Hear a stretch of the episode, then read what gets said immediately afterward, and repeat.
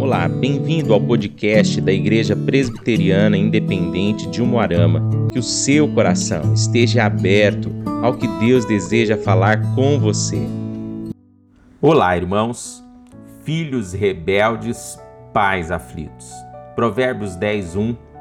O filho sábio alegra o seu pai, mas o filho insensato é a tristeza de sua mãe. Não há maior alegria para os pais do que ver os seus filhos andando na verdade.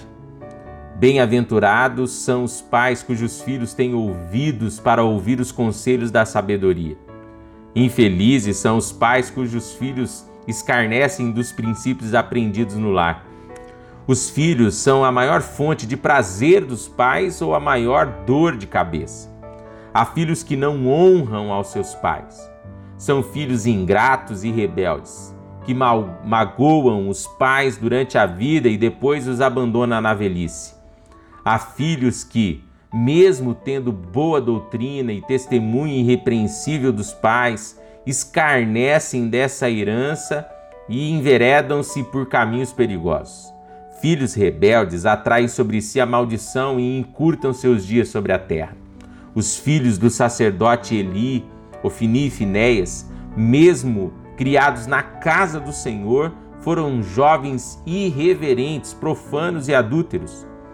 Perderam o temor do Senhor e tornaram-se um pesadelo para o pai e uma maldição para a nação.